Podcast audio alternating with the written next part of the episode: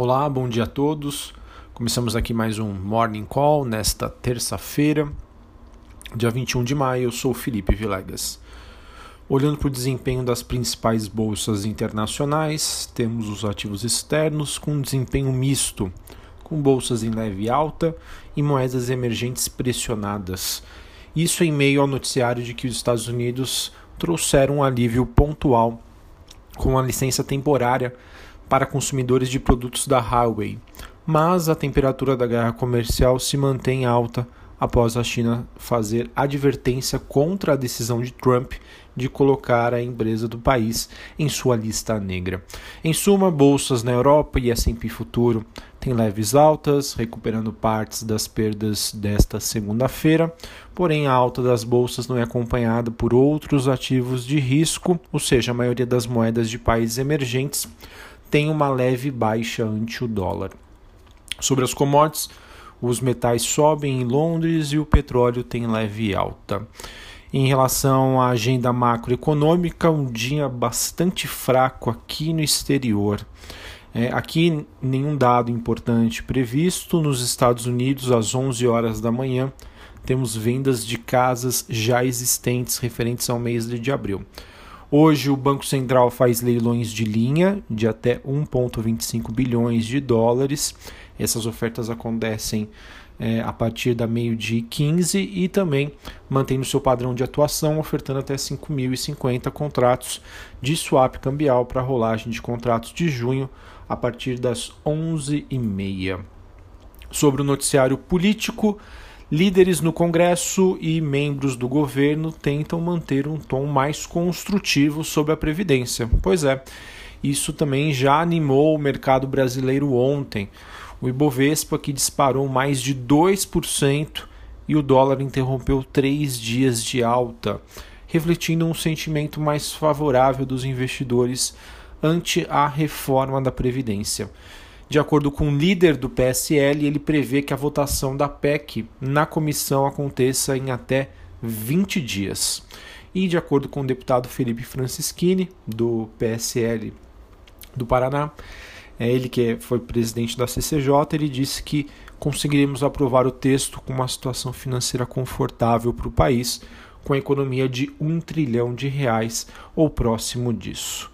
Nessa terça-feira, esperamos que o presidente Bolsonaro se reúna ao Conselho do Governo com a participação de Paulo Guedes e Campos Neto.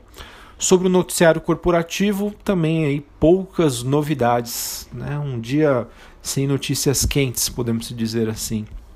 Mas temos aí que a Elliott Management seria contra o plano da Azul para a adquirência aí das rotas da Avianca Brasil, de acordo com a Reuters. Temos a PetroRio Prio 3, ela que estaria sondando investidores na Europa e Estados Unidos. Temos a Sinqia, que é a ex-Senior Solution, fazendo a sua maior aquisição. Ela que a, informou a aquisição da Softpar por cerca de 18 milhões de reais à vista e 14 milhões de reais parcelado para os próximos cinco anos. Também tivemos a TIM Brasil, divulgando o seu plano estratégico para 2021.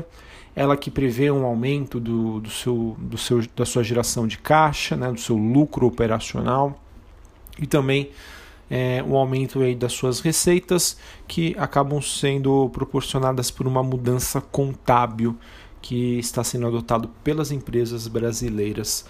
Além disso, o secretário é, do governo aponta aí chance de até 15% é, da barragem da Vale se romper em Minas, a Vale que tenta aí de qualquer maneira melhorar o, a sua imagem e já tem adotado aí medidas para tentar conter isso.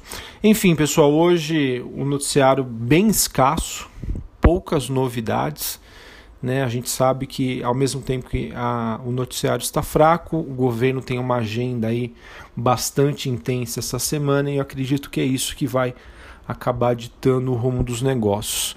Com o exterior positivo, as coisas aqui relativamente tranquilas até o momento. Esperamos que, pelo, pelo menos no início da abertura, a gente tenha um dia aí positivo. Obviamente, no recorrer do dia, qualquer novidade, qualquer é, tuitada, quem sabe, possa mexer com a bolsa. Mas de princípio as coisas seguem relativamente tranquilas e quando as coisas estão tranquilas, o investidor tende a buscar por ativos de risco.